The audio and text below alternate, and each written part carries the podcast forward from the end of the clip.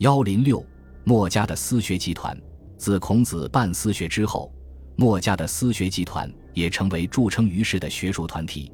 因此，韩非子说：“世之显学，如墨也。”从春秋末期到战国中期，周始衰而王道废，如墨乃使列道而易，分土而宋。孔墨之弟子徒属，充满天下。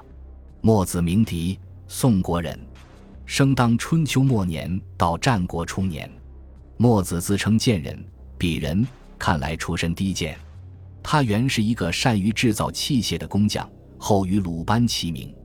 他曾跟随儒家学习，学儒者之业，受孔子之术。但他反对儒家重礼厚葬的繁文缛节，于是自成一家，创立了一个与儒家对立的墨家学派。墨子一生上说下教。主要进行思想宣传和讲学活动，徒属弥众，弟子弥半，充满天下。墨家集合了社会上的小生产者，代表农与工四之人的利益，形成了一个有比较严格的组织纪律的团体。墨子生前自称有弟子三百人，《淮南子·太祖训》则说墨子有学生百八十人，皆可使复活导刃，死不选种。墨子死后。墨家的首领称为巨子，代代相传。墨家学派成为一个有纲领、有领导、有组织、有纪律的群众团体。墨子十分重视教育的作用，并把教育培养人才作为三大治国措施之一。在上贤下篇中，他说：“有力者急以助人，有才者免以分人，有道者劝以教人。只有这样，社会才能由乱而治。”人们才能由贫而富，由贱而贵。他认为，天下匹夫徒步之士少之易，而教天下以义者功益多。以道以义教人的人是有很大功劳的。墨家私学的教学内容与儒家有明显区别。他们虽然也重视道德教育，但不是教学生熟悉那些维护统治阶级利益的人和理，而是主张兼爱。提倡非攻，反对亲亲；主张尚贤，提倡节用、节葬；非乐，非命；主张天志、尚同等。用墨子的话说，就是希望人们学习那些符合天意民心的学问。天之所欲则为之，天所不欲则止。墨子既重视文史知识教育，又重视社会实践。他认为，事虽有学，而行为本焉。因此，他主张要让学生学习和掌握有利于国计民生的生产知识、军事知识和科学知识。在《墨子》一书中，不仅讲到过造车、造木牛木马、造竹木飞鸟的技术，而且讲到过制造云梯、制造工程器械的技术，甚至还讲到过不少有关数学、光学、声学、力学乃至心理学的知识。墨子是一个多才多艺的人。他也希望自己的学生努力掌握各种有用的知识，用自己平生所学造福于人民。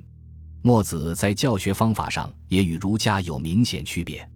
首先，墨子不承认有生而知之的圣人，反对孔子所讲的先验论和天命论。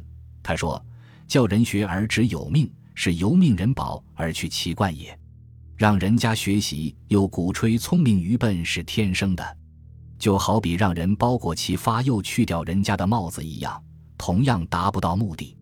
也就是说，鼓吹天命论是人为的为学习设置障碍，不利于调动人们学习的积极性。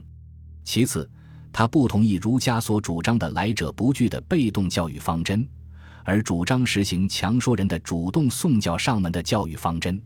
他说：“今服时乱，求美女者众。”美女虽不出，人多求之。今求善者寡，不强说人，人莫知之也。意思是说，好德不如好色。你不主动宣传正确的主张，无论国君和人民就都不了解。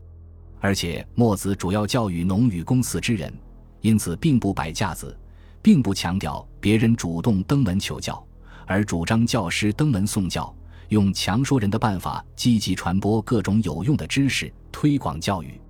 在认识路线和学习方法上，墨子也提出了自己独具特色的主张，这就是判断是非的三表法。第一表，本之于古者圣王之事，即接受前人的历史经验；第二表，原察百姓耳目之识，即了解当前百姓的需要。第三表发以为行政，观其中国家百姓人民之力，即制定政策措施，看对国家和百姓是否有利。